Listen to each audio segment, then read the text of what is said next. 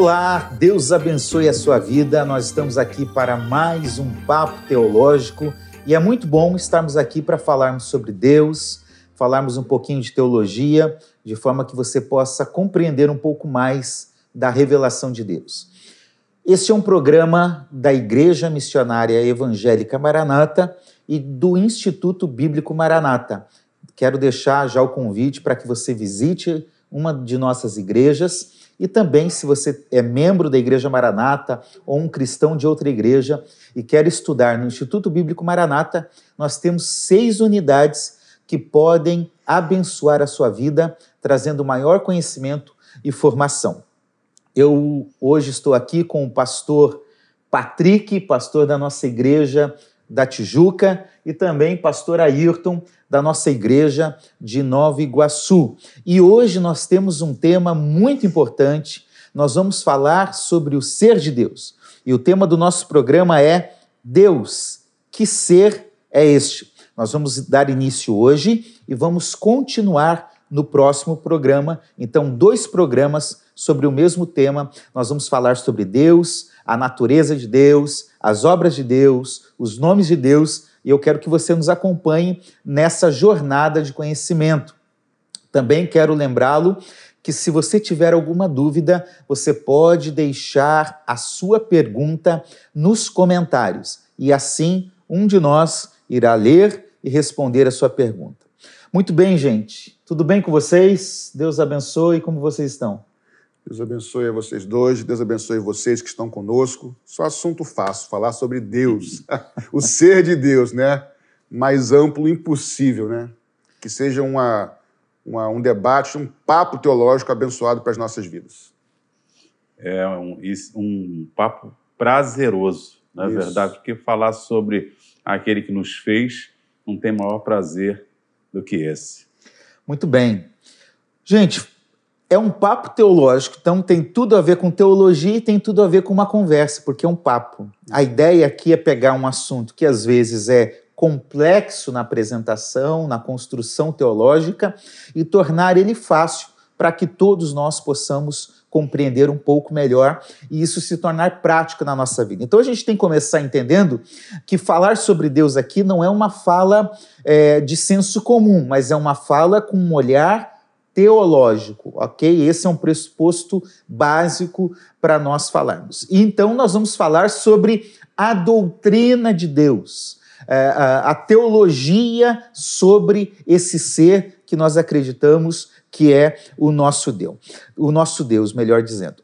Vamos lá, uh, me ajudem aí, por favor. Uh, dentro do campo da teologia, existe a teologia sistemática, correto? Nós uhum. temos algumas áreas da teologia. E dentro da teologia sistemática, nós temos uma disciplina que trata sobre Deus. Qual é essa disciplina, gente?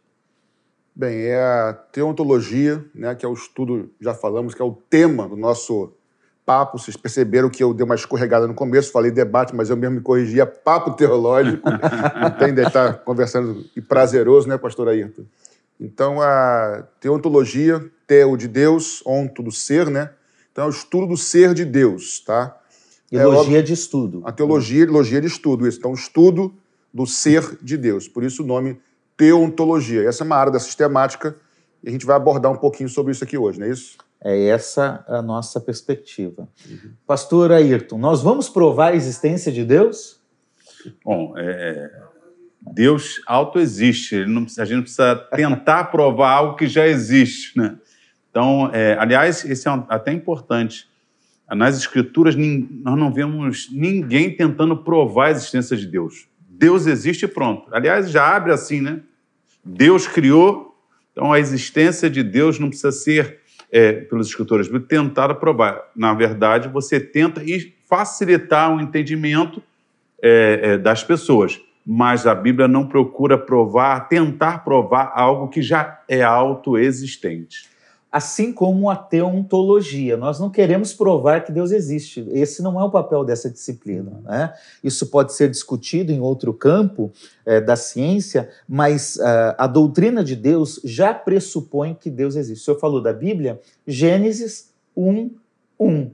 Começa com esse pressuposto: Deus existe Pronto e acabou. No princípio, Deus, Deus. criou. Isso aí. Deus criou, né? Então, é, talvez seria até na língua portuguesa, seria melhor colocar Deus, Deus. criou no princípio. né? Exatamente. Ele como um sujeito ativo já pré-existente, autoexistente, e não, não faz parte da criação necessariamente. Então, essa é uma verdade primária necessária. Nós não vamos aqui provar a existência de Deus. Nós vamos discorrer sobre o que ele é, porque nós já acreditamos que ele existe e está presente. Pastor Assir, ainda que o nosso propósito e o próprio propósito das Escrituras e da teologia não seja provar que Deus existe, o próprio estudo sobre o ser de Deus, eu acho que naturalmente vai apontar e vai reforçar, ratificar a quem é o Senhor, quem é Deus, a sua existência, mesmo sem a intenção de provar, a gente vai- acaba que vai demonstrar, né, de uma forma direta ou não, que é impossível não crer. Melhor, possível é que a gente não crê, mas as evidências são tantas. Não é racional. Não é racional, entendeu? é racional. Acho que tem que ter mais fé para não crer do que para crer. Alguém já disse, né? É, É. preciso ter mais fé para É ser ateu do que para ser Exatamente. crente. Uhum. Né? E essa é verdade. É por meio da fé que nós acreditamos que Deus existe, mas a razão ela não é excluída, porque a forma como Deus se revela, ela também é muito racional. Muitas evidências, exatamente. Muitas evidências, né? Exatamente. É, externas à fé, na criação, mas também internas, por meio das escrituras, como nós vamos ver. O senhor Exatamente. concorda ou discorda, pastor Ayrton? Concordo tanto que eu, eu li um livro certa vez que ele dizia o seguinte: um ateu convidou um, um- teólogo para um debate. E aí convidou e eu vou provar que Deus não existe. O teólogo falou assim: olha só, eu aceito o debate, já está aceito. Só tem uma coisa: você vai levar 100 pessoas que o teu ateísmo tem mudado, transformado, tirado da bebida, é, solucionado os problemas familiares, você me leva 100. Eu vou levar só 100 pessoas que, através de uma experiência com Deus, elas largaram os vícios, foram transformadas interiormente. Você leva 100, eu levo 100 e está aceito o debate. Resultado é que o ateu desistiu do debate. É, essa é verdade, porque não é só um ser distante, um ser superior apenas, né? Nós pressupomos e acreditamos que Deus se relaciona conosco. Mas nós vamos falar isso no caminho, né? não vamos antecipar agora, não. É, é, eu acho que, como primeiro ponto, aqui, para a gente começar o nosso papo, ah, ainda que já tenhamos introduzido um pouco, é, é falar sobre esse conhecimento de Deus. Porque a gente está aqui falando o ser de Deus, o ser de Deus, como conhece a Deus. Então, o que é conhecer a Deus? Tem uma frase do pastor Ezequias Soares, é um pastor que faz parte de uma obra coletiva, Teologia Sistemática Pentecostal, foi publicada pela CPAD. Eu gostei de uma simples definição dele, eu gostaria de ler para a gente partir daqui. Ele diz o seguinte: a grandeza de Deus ultrapassa os limites do raciocínio humano. Se ele pudesse ser plenamente conhecido, esquadrinhado pela razão humana, deixaria de ser Deus. Eu gostei muito porque aqui nós temos algumas verdades que ele apresenta. Primeiro, Deus é algo imenso, grande, que é fora do nossa, da nossa É realidade. além. É além da nossa compreensão, Isso. correto? Uhum.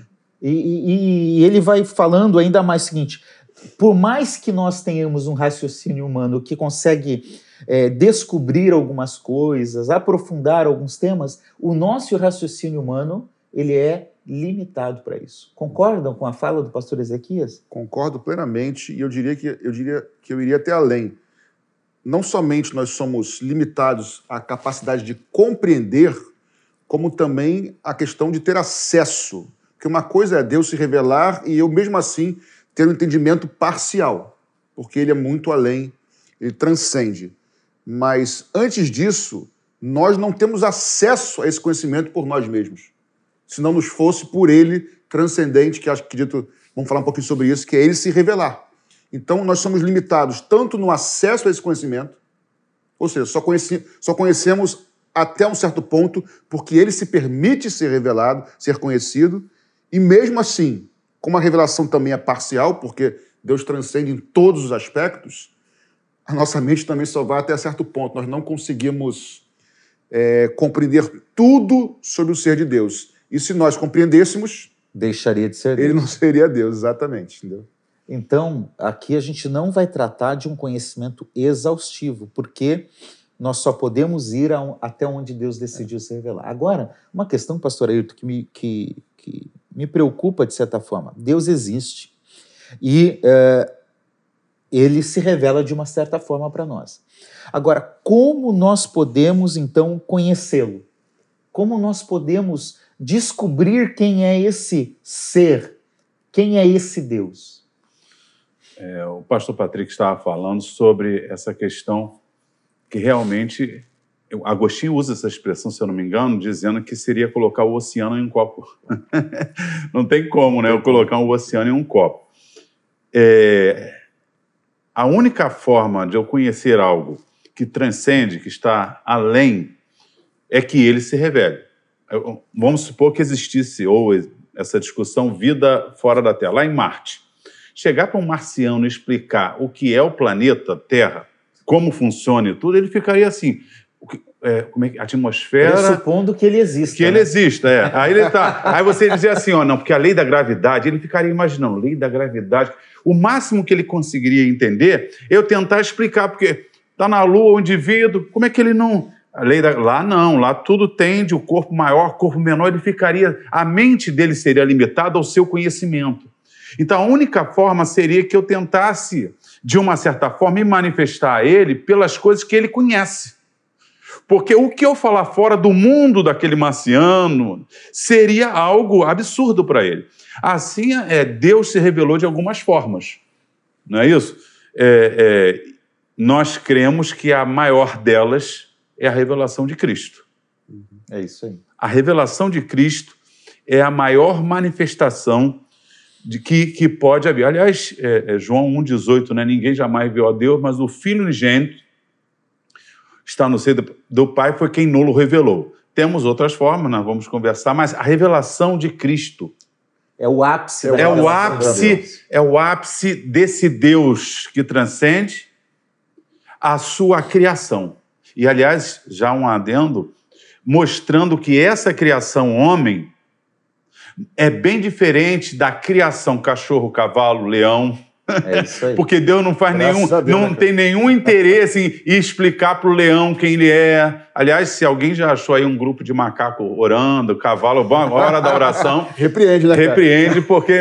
Mas esse é um assunto para antropologia. A gente vai falar um dia sobre isso, isso aqui. É. Né? De certa forma, na teologia, a teologia ela, ela procura separar a revelação de Deus em dois aspectos principais. Primeiro é a revelação geral. Sim. Pastor Patrick, o que é a revelação geral? Bem, a revelação geral a gente pode dizer que é uma revelação de Deus, do ser de Deus, Deus se revelando a, a sua criação ao homem por meio das coisas criadas, certo? Aí um exemplo disso. Da natureza, por exemplo. O exemplo disso, por exemplo, é a natureza, tá? E aí, por exemplo, para exemplificar isso, tá? É, os céus manifestam a glória de Deus, a natureza. Aliás, eu vou fazer aqui um, um adendo também, depois vou voltar sem me perder. Eu não sei afirmar quando é que surgiu o ateísmo. Eu teria que procurar isso aí. Mas eu me arrisco a dizer, pastor Ayrton e Assir, que quanto mais o homem saiu do campo, saiu da natureza e foi para as cidades, mais o homem virou ateu. Porque ele saiu do meio das coisas criadas por Deus para viver no meio das coisas que ele próprio cria. Você pode ver, dificilmente tinha-se ateus, poderiam ser idólatras, cultuar outros deuses, mas no meio da criação, o homem sempre sentiu, em qualquer religião, é que um ser maior, criador eterno existiu. Então, eu não estou afirmando, até posso pesquisar depois, mas eu acho que quanto mais nós é, vivemos de forma civilizada, aspas nisso, no meio de, de prédios de concreto, mais nós nos sentimos que nós criamos tudo isso aqui. Posso fazer um adendo? Pode, fechei parênteses. Tem um livro que eu li há um tempo, vou tentar descobrir aqui o título dele, que ele fala dos mitos da relação entre a ciência e, e a fé. E a verdade é que mesmo aqueles que não tinham uma vida religiosa, de frequentar prática, uma igreja né? assiduamente, uma prática religiosa, eles é, pressupunham que Deus existe. Exatamente. Os cientistas, tem gente que fala, não, a ciência sempre contraditou Deus. Não. Uhum. Os grandes cientistas, eles falam e eles discorrem no campo da ciência a partir da existência de Deus. Exatamente. Mesmo que não se relacionasse. Então. Fecho minha, meus parênteses beleza. e você continua. Então, assim, é, voltando para a ciência, para a natureza, as coisas criadas. Então, a revelação geral é Deus revelando ao homem, a, a, a criatura, por meio da sua criação. E aí, por exemplo, hoje, né, num, uma coisa mais contemporânea, grande parte dos, dos cientistas são evolucionistas, tá? Creem não numa criação, mas numa evolução. Existem, porém, muitos cientistas que são criacionistas, grande parte deles cristãos, e, como o pastor assim falou, a ciência não contradiz é, a criação. E aí o que, que, eles falam? Um deles é o Adal, físico brasileiro, cristão, é, Adalto Lourenço, ele diz o seguinte, por exemplo, as leis da natureza, elas são invisíveis, não são perceptíveis aos olhos, mas existem, estão lá. Elas são não palpáveis, ou seja, elas são transcendentes. Elas atuam na terra, na criação, em todos os lugares. Aspas, elas são onipresentes. Elas, é, que mais que ele diz? Elas atuam em qualquer lugar da mesma maneira na terra, na criação. Ou seja, elas também são onipotentes. Então, as próprias leis da natureza apontam para a existência de um Criador. Porque e tem outras coisas, daqui a pouco vamos falar mais sobre isso. Então, revelação, de forma geral, ela, é, revelação geral, ela revela, Deus se revela à criatura por meio da sua criação. Não tem nada a ver, por enquanto, com relação à parte de salvação, e sim revelar o ser, a existência de um Deus que é soberano, que é supremo. Que é o que o Salmo 19 nos fala também, né? Uhum. A, a, criação anuncia, anuncia a glória de Deus. Anuncia a glória de Deus. Já vou deixar você falar. Achei o livro, inclusive, achei aqui uma publicação agora é, por uma editora no Brasil, porque a edição que eu tinha lido era de uma edição portuguesa. Terra Plana, Galileu na prisão e outros mitos sobre ciência e religião. Está sendo publicado pela Thomas Nelson e pela Associação Brasileira é, de Cristãos na Ciência. Vale muito Legal. a pena ler esse livro. Legal. Não, é dentro, eu estava inclusive lendo sobre esse assunto, as civilizações, tudo tem se estudado, né, de antropologia, arqueologia, até você que é especialista nisso, é, todas elas, todos os povos antigos, não há nenhum, nenhum que vivesse o ateísmo. Exatamente. O ateísmo, essa ideia ateia, ela é nova. É, é, é, é, é, será que ela surgiu? Eu também não sei quando, mas será que vem ali do tempo do iluminismo? É provável, questão da matéria. 19, é, iluminismo, Revolução Industrial. Por exemplo, né, para não tocar em, em, política, mas vamos falar em um pensador sem citar o nome dele. Ele dizia que os filósofos falavam como, com sabedoria, mas eles não colocavam a prática. E aí veio, né, ele colocou, vão, fazer uma sociedade desse jeito, tudo é igual para todo mundo tal. Se eu não me engano, foi Kant que disse: você não pode fazer algo baseado no que você é, como ele poderia ser, sem nenhuma experiência. Então, é, é, é, na verdade, as sociedades antigas todas criam num Deus. Não importa se ela cria em vários deuses, se ela cria um Deus se relacionava, ou é um Deus punitivo. Olha, se você fizer isso, vai cair um raio do céu. A verdade que todos. De onde vem essa. Olha só, para você ter uma ideia de algo superior, eterno, onipotente, onipresente, é tão ilógico para nossa mente, que é finita, que acaba, que esse ser é bem possível que ele exista. Por quê? Que é uma criação tão absurda, não importa se um só, como cremos, ou como os hindus milhões, mas eles estão crendo em algo que transcende, em qualquer religião. A, o ateísmo é um absurdo mental. Para não falar outra coisa. Para não falar outra coisa. Muito educado ele. muito bem, é verdade. É, é, é muito racional crer em Deus. Então, revelação geral por meio da criação da natureza. A teologia também atribui um outro tipo de revelação que, que o senhor até já começou a introduzir, a revelação especial. Né? Então, a primeira, dentro da revelação especial, o senhor falou sobre Cristo como Sim. o ápice da revelação especial de Deus, que é mais do que conhecer. Né? Com Cristo nós conhecemos, mas como uma implicação de relacionamento.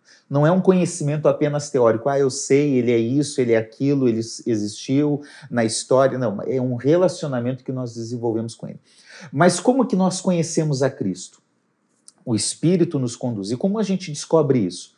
Uh, poderíamos dizer que a palavra de Deus, a Bíblia Sagrada, é também uma forma de Deus se revelar? Com certeza. É, é, esse Deus que nós estamos falando agora, que transcende, mas que se revela, porque se ele não se revelasse, eu ficaria realmente tateando, é o termo que Paulo usa, né? Ficaria tateando, tentando descobrir, porque ele transcende. Então, ele se revela uma forma. Nós vimos a criação, Salmo 19, quando eu olho, eu, eu estava vendo, existem é, é, trilhões e trilhões de galáxias com trilhões e trilhões de estrelas. Uhum. O nosso Sol, que seria mediano, Isso, mais ou menos. Então, isso, imaginar um, isso aí só pode existir uma mente. E essa mente se revelou através da sua criação. Então, a Bíblia até chama assim, usa um termo pesado, imaginar que isso está numa madeira, num gesso. Né? Isso aí é. Então, esse Deus nosso é tão grande e o mais bonito é que ele se relaciona. Então, ele se revela.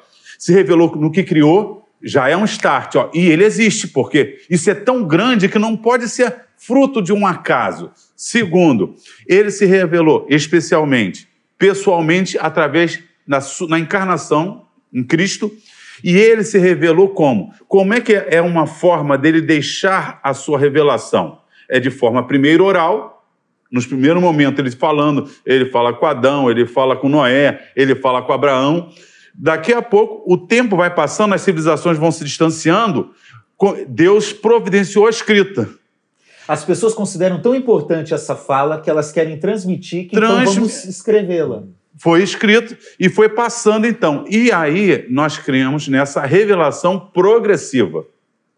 Então Deus vai se revelando, revelou através da criação, através do Filho e através das Escrituras. E as Escrituras realmente é. Eu, eu, eu fico, cada vez que eu estudo a Bíblia e a sua perfeição, eu fico assim realmente tem que ter muita fé para não acreditar que a Bíblia é a palavra de Deus. Também acho. Mesmo quando ela não, ela não tá, ela é um livro religioso, é. Mas a maior prova para mim, além das profecias, a experiência pessoal, que é o que nós estamos tratando. Gente, eu quando criei em Cristo, angustiado, tateando, procurando Deus em várias religiões, eu fui à igreja enquanto cantava um hino, Mãos Ensanguentadas de Jesus. Naquele momento eu fiz uma oração. Deus, se o Senhor existe, hoje eu, o Senhor vai dar paz ao meu coração. Se o Senhor fizer isso, eu vou te servir todos os dias da minha vida. Não existe revelação mais pessoal e mais especial, vamos dizer assim, Cristo veio a revelação. Para mim, indivíduo, do que essa. Como é que eu sei, nós estamos falando do Espírito Santo, como é que eu sei que Jesus é o meu Senhor, meu Salvador, etc. A Bíblia diz isso. É a Bíblia que revela. A Bíblia revelou. Mas quem é que testifica? Romanos 8 diz que o Espírito Santo testifica em nosso espírito que somos filhos de Deus. Ele testifica de quem Jesus é. João 15, 26, né? Ele testificará de mim. Então, olha, esse Deus se revelou Pai, Filho e Espírito Santo, nós vamos falar daqui a pouco, mas ele se revelou no Filho, sendo o nosso Salvador, e o Espírito nos dando as Escrituras e testificando dessas Escrituras em nós. A iluminação, né? Que nós... A iluminação. Então, ele inspirou aquilo que ele revelou e iluminou para que eu, que eu entendesse. Só Deus pode fazer isso, porque a minha mente não compreenderia isso tudo. E pastor Ayrton e pastor Patrick, a gente só consegue entender tudo isso porque a Bíblia diz. Uhum. Então, a gente pode partir do pressuposto que a Bíblia é um livro suficiente para descrever o ser de Deus. Com certeza. Concorda, pastor Patrick? Concordo.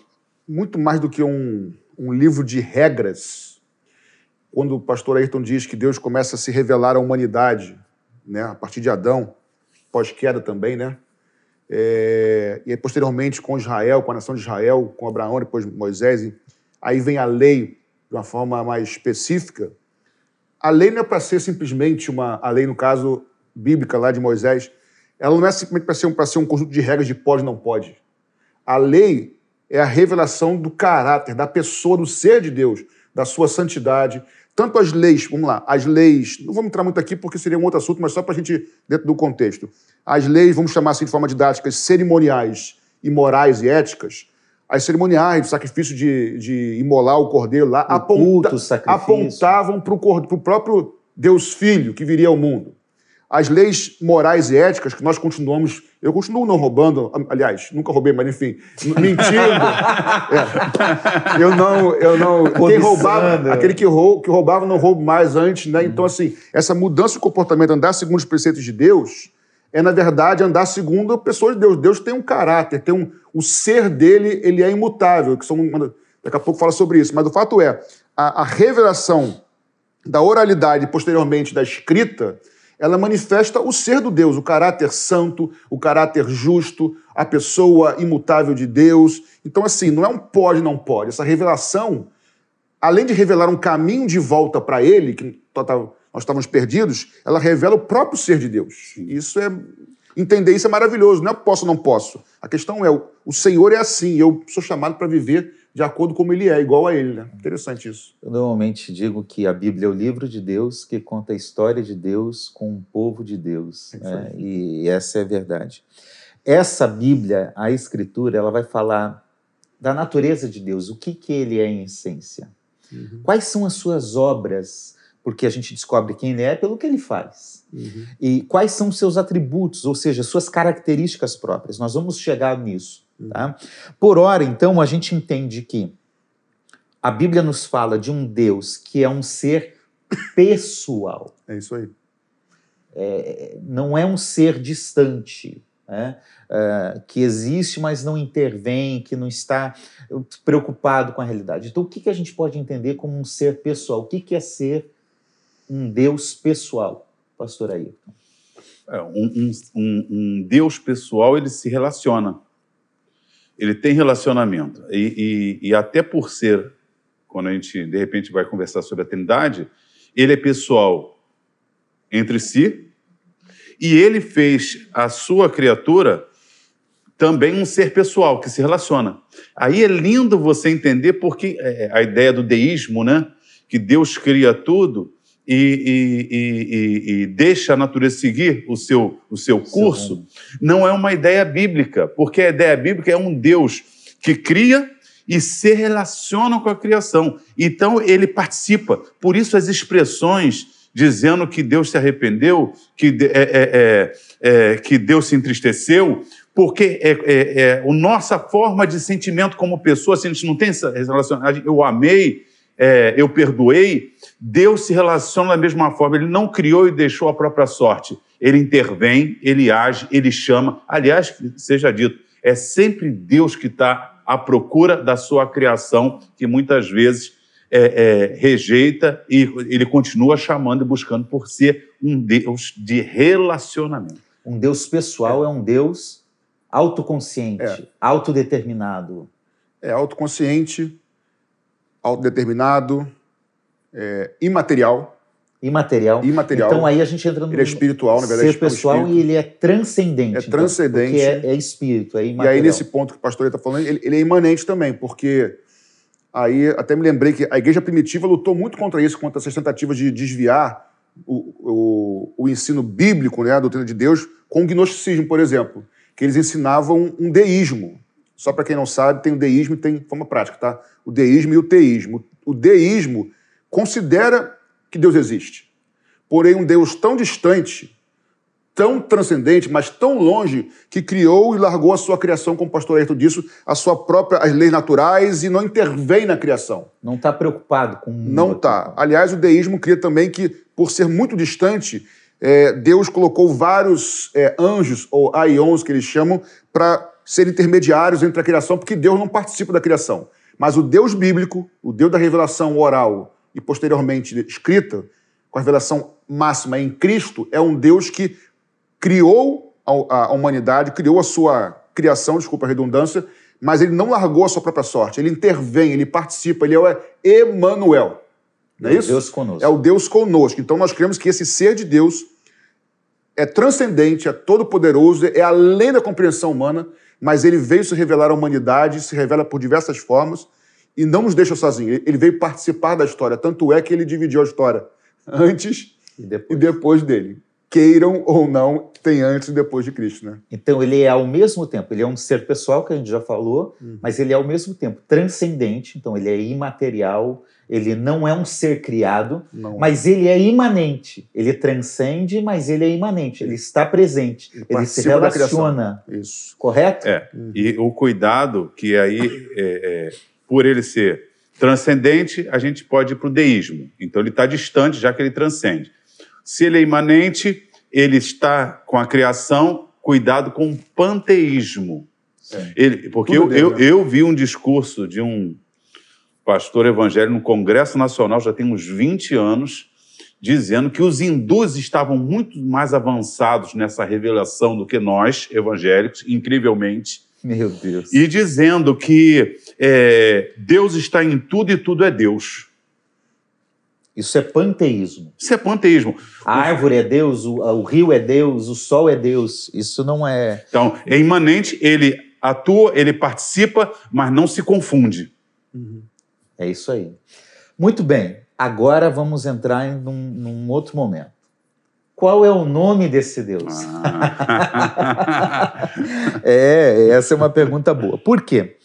A gente percebe na revelação bíblica, e vocês comentaram algo importante aqui, revelação progressiva, só para você entender. Revelação progressiva é a forma de nós entendermos que Deus vai se revelando aos poucos por etapas, por etágios. Ou seja, nenhum escritor bíblico recebeu a revelação completa. Pelo contrário, eles vão escrevendo e o próximo re recebe um pouco mais. Às vezes complementa, às vezes está em coerência, às vezes ajusta alguma coisa, mas vai recebendo as revelações aos poucos. E essa revelação progressiva tem o seu ápice em Cristo. Tá certo? Então, esse é um pressuposto importante. Nessa progressividade, Deus vai se revelando, eh, e Deus revela o seu nome, mas Deus se revela também por alguns títulos que, que de certa forma, são adjetivos do seu nome, ou, ou do que ele é, desse ser de Deus. E por meio dos seus nomes, como um ato de graça, de bondade, de, de compromisso com o ser humano, Deus vai se revelando é, é, por meio do seu caráter e das suas obras. E aí nós temos os nomes de Deus, que às vezes revelam o ser de Deus, o caráter de Deus, a obra de Deus, os atributos de Deus. Então, são nomes e são títulos uh, adjetivados dos seus nomes, correto? Pois bem, uma forma que nós temos de Deus se revelar, que eu acho que é a mais importante na, na Escritura, é o que a gente chama do tetagrama. O que é isso, pastor Ayrton? É, o, o, e é, é até importante sobre essa revelação progressiva, quando a gente vê o livro de Gênesis, a gente vai ver que o, o primeiro nome que aparece de Deus é Elohim. Elohim de, de cara aparece. No princípio criou Deus, Deus. esse Deus é Elohim. Em Gênesis 2,4, vai usar a, o tetagrama. O que é tetagrama? São quatro letras hebraicas que os judeus não falavam é, por causa de Êxodo, quando dizia lá, não tomarás o nome do Senhor teu Deus em vão. E aí, como foi ficando em desuso, e depois eles foram espalhados pelos romanos, e quando então os maçoretas começaram a colocar sinais. Quem são os maçoretas? São os sábios lá, né, é, judeus, mais ou menos entre o quinto e décimo século é, nosso, da era cristã, né?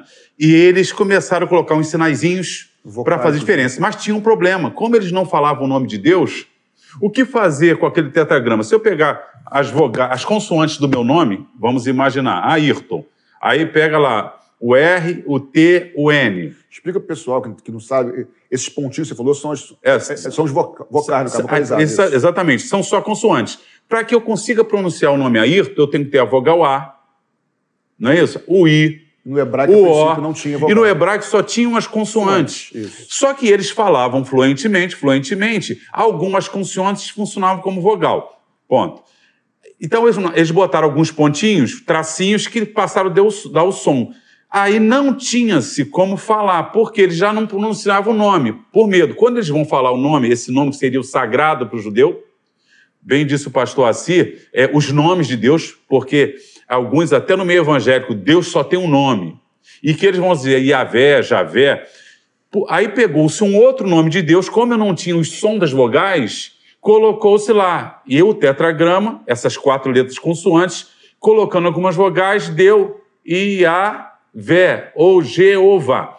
O I, Ou Javé. ou Javé. O I e o J veio na Idade Média para fazer distinção da origem das palavras com é, consoante e vogal e colocou o J, mas na verdade o som não existe lá na. É, Hebraico. é o Iod que seria o som. Então, a, a rigor seria Iavé, é, é, é, Jeová, mas na verdade nós não sabemos como era a pronúncia desse nome. Aí, em Êxodo 6, versículo 3, diz assim: é, Como Deus Altíssimo, eu me manifestei a Abraão, Isaac e Jacó. Mas agora, como Jeová, esse tetragrama, eu, ou seja, aparece esse nome, que na verdade são as quatro, três letras ali principais do verbo ser em hebraico, certo? Por isso o judeu usa. Y, H, H, W, W, H. Sim. H. É, é, inclusive, é, esse Y no início, Yod, seria o verbo ser no futuro, que é uma na terceira pessoa quando você fala o verbo ser no futuro. Então, o, o próprio tetragrama ele tem o componente de futuro, presente e passado. Por isso, muitos chamam de o eterno. Só que é, o que nós chamamos de Jeová, Javé e Javé, não importa, é, não é só eterno. Eterno, para mim, eu vejo muitos evangélicos hoje, não porque o eterno, porque os judeus começaram, eles não falam o tetragrama, eles vão dizer Hashem, que é o nome, não é isso? É, eles vão falar é, é, é, Adonai, outro, mas não vão falar o tetragrama. Nós, como não temos o programa de, problema de falar, nós falamos, só que esse nome eterno, que nós vamos dizer, ele é muito mais do que eterno. É o autoexistente, é o verbo ser. É quando Moisés chega lá, vocês vão lá, Êxodo é, é, 3, lá 13, 14. Como é que nós vamos chegar lá? Em nome de quem nós vamos? Porque eles iam o nome de El, fulano, que os, El é um nome, é um nome de Deus, os povos usavam. Deus vai ser chamado em Gênesis 17 de El Shaddai. Jó chama mais de 30 vezes. Então, El é um nome comum de Deus, E o com adjetivo, Shaddai, todo-poderoso, etc. Daqui a pouco é o Elion, o Deus Altíssimo. Como o próprio nome, o tetragrama, começou também a receber adjetivos. Por exemplo, um- lá quando um cordeiro vai ser morto. Aí Abraão vai colocar o nome do lugar, Jeová Jireh, Deus que provê. E mais adiante, Jeová Nissi, o Senhor é minha bandeira. Mas até esse adjetivo virava também com substantivo um nome. Por isso, Jeová dos Exércitos, você vai ver como. É, o meu nome é Jeová dos Exércitos. e a Vete Savaote virou daqui a pouco o próprio nome de Deus. Assim como Jesus, o Cristo, virou Jesus Cristo. Assim como João o Batista virou João Batista. O no- Deus tem vários nomes. E para deixar o pastor Patrick falar sobre isso, é Poxa bom, né? vida, É bom. Em, em- em Isaías 63, versículo 16, diz que ele se conhece por Pai, e ele vai dizer assim: Pois Redentor é o meu nome desde a eternidade. Olha Deus dizendo que o nome dele é Redentor. Então, tentar limitar Deus a um nome, Jeová, ou El, ou Elohim, ou Redentor, o nome é uma expressão da atividade de Deus e muitas vezes com as suas qualificações. O caráter de Deus, onipresente, onisciente, onipotente. Então nós temos Yahvé, Elohim, El, Redentor. Deus é tudo isso e é difícil qualificar porque transcende. É, então, algo importante aqui, por favor, fuja de teoria da conspiração sobre o nome de Deus. Ah, que o nome de Deus está errado, que deturparam o nome de Deus. Fuja disso. Uh, a Bíblia traz um nome, ela coloca, as traduções bíblicas preferem Senhor, que é uma tradução de Adonai, que é a forma como os judeus se referiam a Deus. Então, fuja disso, por favor, se concentre no que é importante. Uh, a questão é que Deus não tem um nome exclusivo, que ele diz é só esse, não me chame de outro. Não, ele não tem um nome exclusivo para ser adorado, para se referir a ele. Há diversas formas, como o senhor bem comentou. Agora, o tetragrama, vamos colocar aqui como eu sou, que é a forma que Êxodo nos traz ali no capítulo 3. Ele tem uma implicância, pastor Patrick, teológica. Né? que inclusive Jesus vai falar lá na frente. Mas antes de falar sobre o que Jesus diz, Uh, qual é essa implicância teológica do eu sou? O que, que Deus quer dizer quando ele fala para Moisés: olha, diga o seguinte, o eu sou está te mandando ir? O tetragrama aí, o que, que isso quer dizer? É interessante porque assim, o eu sou dá o mesma, a mesma conotação, o mesmo sentido do tetragrama na questão do passado, presente e futuro. Porque o eu sou não é eu fui, eu estou ou eu serei. O eu sou é absoluto. Uhum. Eu diria que o eu sou está fora do tempo. O eu sou é o eterno nesse sentido. Aliás, a gente fala de eternidade como não ter fim, mas na verdade é... não é que está errado, mas nós não teremos fim, estaremos para sempre com o Senhor. Mas eterno de maneira é, mais correta seria sem princípio e sem, sem fim. fim. Infinito para o futuro, infinito para o passado. Então, o eu sou fala da transcendência de Deus, fala da eternidade de Deus, sem passado, sem presente, fora do tempo, e aí daqui a pouco no próximo no próximo programa. Programa, eu falei episódio, mas é um programa. vamos falar um pouco, é um episódio também, né? Nós vamos falar sobre, sobre essas é, como é que se diz? Atributos de Deus. Então, assim, eu diria que eu sou, e Jesus na frente lá em João 8 vai dizer isso, eu sou, e como a gente conversava aqui antes do programa, né? Os judeus entenderam direitinho quando Jesus falou eu sou, porque as implicações desse eu sou não são implicações simples. Pelo contrário, quando ele diz eu sou, ele está dizendo toda essa carga de, de sentidos, atemporal, fora do tempo, sem princípio, sem fim, soberano e assim por diante. Autoexistente, autoexistente, autoconsciente, eterno, eterno, autossuficiente, todas essas perspectivas. O único que existe por si só. Perfeito. Perfeito. O único que, o, aliás, Deus é o único ser que existe. Todo o resto subexiste. Muito bom. Agora, preste atenção, muito cuidado com essas teorias realmente da conspiração. Ah, não, o nome de Deus é tão sagrado, nome. Aí você tem tradução que obriga a colocar Jeová. Olha, então o pessoal hoje está mais espiritual do que os apóstolos. Porque quando eles citavam o texto do Antigo Testamento, que tinha Adonai, ele citava como? Quírios, quando, que tinha é, é, o tetagrama, eles citavam. que é Senhor. Senhor em grego, que seria o nosso Senhor. As nossas Bíblias colocam lá, Senhor. O Kyrios é o Senhor que Isso. pode ser usado para Deus, usado para o Senhor da terra, é, para o dono de alguma coisa, era o Kyrios. Os judeus, Paulo, eu acho que o pessoal está mais espiritual que Paulo, que Pedro, que João. Por quê? Eles pegaram a passagem do Antigo Testamento que falava o tetagrama e colocaram no mesmo versículo onde estava substituído por Quírios. E nós substituímos com o Senhor. Aí eles dizem: vocês são pagãos, vocês são traidores, vocês estão blasfemando o nome de Deus. Então, Paulo, Pedro, João, está todo mundo. Porque é, é, cuidado com essa história que nome não se traduz. Uhum. São coisas que a gente lê em algum livro e fica repetindo, e aí eu, eu olha só, eu, tô, eu sei de gente que chega na igreja e não canta mais hino com Jesus. Não, ele chega, aí, aí e a, a rua, estão com várias histórias. E é Roshua. Não, é, Roshua é. Mas aí quando ele canta, vai, porque Jesus, não sei o quê. Aí ele ou fica mudo ou ele fala baixinho a palavra. eu, eu, sabe o que eu acho?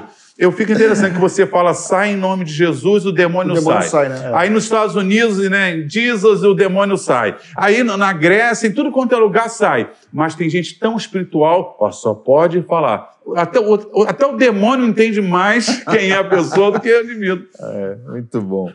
Bom, então, na Bíblia nós temos vários nomes pelos quais Deus se revela Uh, é importante se relacionar com esse Deus, independente do nome que ele está revelando. Né? Pois bem, para a gente ir para o final do nosso programa, você falou que era no próximo, nós vamos falar hoje sobre os atributos de Deus. Esse é um tema muito importante dentro da, da teontologia, da doutrina de Deus. Uh, o que é, pastor Patrick Wimmer? O que é atributo de Deus? O que, que essa expressão significa? Bem, atributos de Deus é uma nomenclatura que nós damos no campo teológico para as características da natureza, do ser de Deus. O ser de Deus, assim como o ser nosso, o Patrick ele tem qualidades, tem é, características. O Assir, o Ayrton, você que está conosco, que Deus também tem as suas características. Algumas que pertencem só a ele, e outras que ele compartilhou, que a gente vai falar agora. Então, eu diria que os atributos, a palavra teológica, a palavra é, científica, mas na verdade são características, são qualidades do ser de Deus. São aspectos que fazem Deus ser o que ele é. Exatamente, que o definem, assim, vamos dizer assim. Que né? definem quem Deus é. Isso.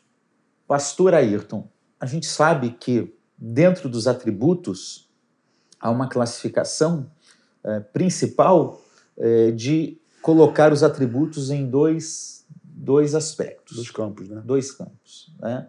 Os atributos comunicáveis e os atributos incomunicáveis. O que é um atributo comunicável de Deus? Bom, um comunicável. É. Tá. O, o que comu... significa ser comunicável? Ser comunicável, o próprio nome já diz, ele comunica, uhum. ele participa. Então, o ser humano consegue é, participar desse atributo que Deus tem, e quando ele fez o homem, ele passou esse atributo. Compartilhou. Compartilhou. Então, por exemplo, bondade, amor, misericórdia, são coisas que nós conseguimos praticar. Se conseguimos praticar, significa que isso veio de quem? quem colocou isso na gente? É o próprio Deus, que nos fez a sua imagem e semelhança. Então, esses atributos, bondade, misericórdia, é, é, todos esses atributos, justiça. Deixa eu falar eles. Tá. Bondade, amor, misericórdia, paz, santidade, ira, justiça, verdade no sentido de, de fidelidade e zelo.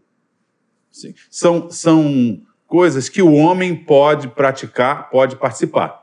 Então, os atributos comunicáveis são aqueles que o homem caído sofre dificuldade para participar esses atributos por causa da, do pecado que entrou. Adão com certeza participaria desses atributos com muito mais facilidade. O homem regenerado, aquele que recebe a Cristo como seu Salvador, pela atuação do Espírito Santo nele, é, deve ter, com a ajuda de Deus, condições de manifestar esses atributos que Deus comunicou ao homem. Então, comunicável né, são aqueles que o homem pode reproduzir no seu convívio e, e Deus pode também comunicar-se com ele. Deus é bondoso conosco, Deus é misericordioso conosco e nós podemos ser bondosos com os outros, misericordioso. Amai como vos amei, não é isso? Muito uhum. bem.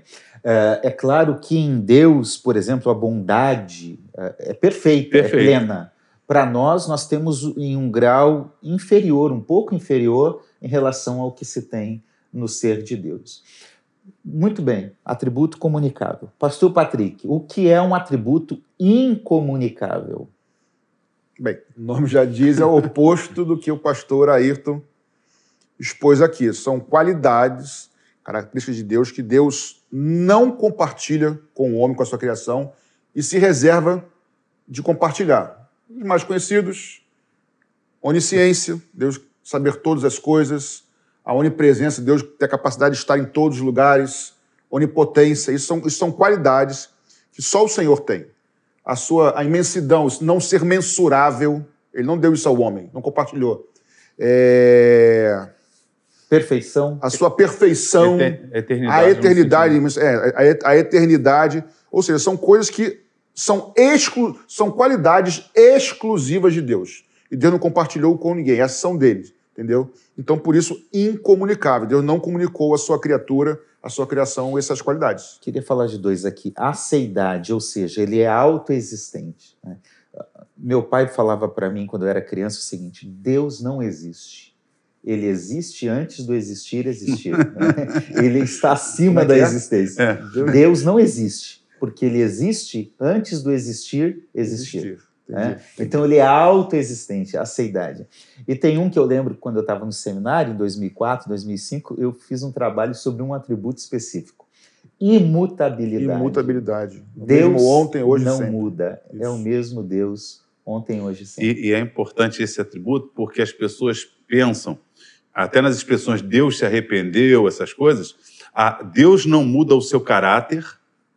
O que ele pode mudar, e não tem a ver com a sua natureza, é a sua reação àquilo que o homem pratica. E ele já, na sua natureza, ele já diz. Como ele não muda, se você se arrepende, eu ajo assim. Se você não se arrepende, eu ajo assim. Então ele não muda é, no seu caráter. Ele, por não mudar no seu caráter, quando eu me arrependo, ele usa de misericórdia. Quando eu não me arrependo, é o juízo. Então não tem a ver. Exatamente por ele não mudar, é que ele pode me perdoar. Entendeu? E a Bíblia vai usar de elementos é, característicos da linguagem humana, né? Deus se arrependeu, ahn, a mão de Deus, Deus fez isso, aquilo, para fazer mais claro à nossa mente como Deus está se revelando. Sim. É. Eu digo, vou te dar uma surra. Aí meu filho chora, pede perdão, pai, não faz não, não vou mais fazer. Aí você, você vai me chamar de mentiroso por se eu não der a surra? Não, você vai dizer que eu usei de misericórdia, e não que eu sou seu mentiroso. Eu ouvi quando você falou que ia bater no teu filho e não bateu. Você vai dizer que eu usei de misericórdia, que é um atributo de Deus. A importância dos atributos está em, em destacar quem Deus é. é. É o que Deus é, é isso que Ele é.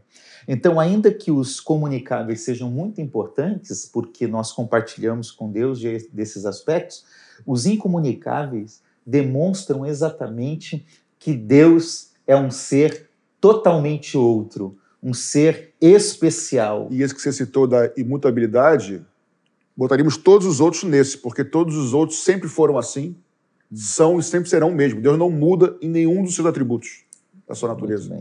E é por isso que nós amamos esse Deus e servimos Amém. esse Deus que é um ser tão especial. Deus, que Pessoal. ser é esse? É um Deus totalmente maravilhoso, um Deus que se revela a nós. E é com base na fé nesse Deus que nós queremos orar por sua vida, orar por sua família neste programa. Eu gostaria de pedir que o pastor Patrick fizesse uma oração. E se você tem algo a apresentar a esse Deus que é poderoso, onipotente, que sabe tudo que está passando na sua vida porque ele é onisciente, que tem poder para mudar a sua história, porque ele se preocupa com você porque é um Deus pessoal. Nós vamos orar a esse Deus para que, por meio de Cristo, através do Espírito, ele possa transformar a sua história, transformar a sua casa, transformar a sua vida. Pastor Patrick. Senhor, Ó nós Deus. nos achegamos a Ti, Pai, pelo único caminho que o Senhor nos, que o Senhor se revelou a nós e nos traçou como o único caminho de volta ao Senhor, que é por meio do Teu Filho, Jesus Cristo. E nós queremos pedir por cada um que nos assiste agora, por cada um que participou desse, desse programa e que deposita a sua fé no Senhor, que confia em Ti. Eu peço que a Tua bênção é, de paz, tua bênção de salvação, de livramento, de cura. E, repito, de paz interior, possa inundar o coração dessa querida irmã e irmão nesse dia. Que a tua bênção, a bênção do Deus soberano, a bênção do Deus onipotente, onisciente, onipresente, por meio de Jesus Cristo, esteja sobre cada um que está conosco, Senhor, e nos ajuda, independente do nome, Deus. nos ajuda a confiarmos é, no Filho de Deus, a única verdade, o único caminho de volta ao Pai, a única fonte de vida, porque assim certamente um dia nós estaremos contigo. Que a bênção do Senhor esteja sobre a tua vida, querido, em nome de Jesus. Amém. Amém. Amém. Diga amém junto com a Amém. gente e creia nessa ação desse Deus tão especial. Eu quero convidá-lo a conhecer as nossas redes sociais. Você pode se inscrever no YouTube, eh, Igreja Maranata não é mais Maranata Tijuca, né? Igreja Maranata. Os dois servem. Ou Maranata Tijuca ou Igreja Missionária Evangélica Maranata, que você vai chegar no mesmo Certamente lugar. está aí na, na tela para você poder Isso. descobrir. É, nas nossas redes sociais, no Facebook, no Instagram, você pode nos procurar. Venha conhecer a Igreja Maranata, se você ainda não conhece, será muito bom recebê-lo. E eu digo isso justamente porque este programa é um programa que é patrocinado, apoiado pelos membros da Igreja Missionária Evangélica Maranata. Tem gente orando, tem gente sustentando financeiramente por meio de ofertas e dízimos eh, este programa. Então, eh, isso é muito importante. Nós queremos agradecer aos membros da igreja e pedir que vocês continuem fiéis nesse propósito, porque nós só podemos estar aqui pelo teu apoio, pelo teu sustento. Eh, e lembrar que esse programa, o Ser de Deus, continua eh, em mais uma edição e eu quero convidá-lo a, dentro de pouco tempo, assistir o próximo programa que fala sobre o ser de Deus. Nós vamos falar sobre as obras de Deus e sobre a trindade, a triunidade de Deus. Dois temas importantes que descrevem quem Deus é. Gente, muito obrigado. Deus Obrigado. abençoe vocês e até o nosso próximo programa. Amém. Tchau, Deus tchau. abençoe. Deus abençoe. Deus abençoe.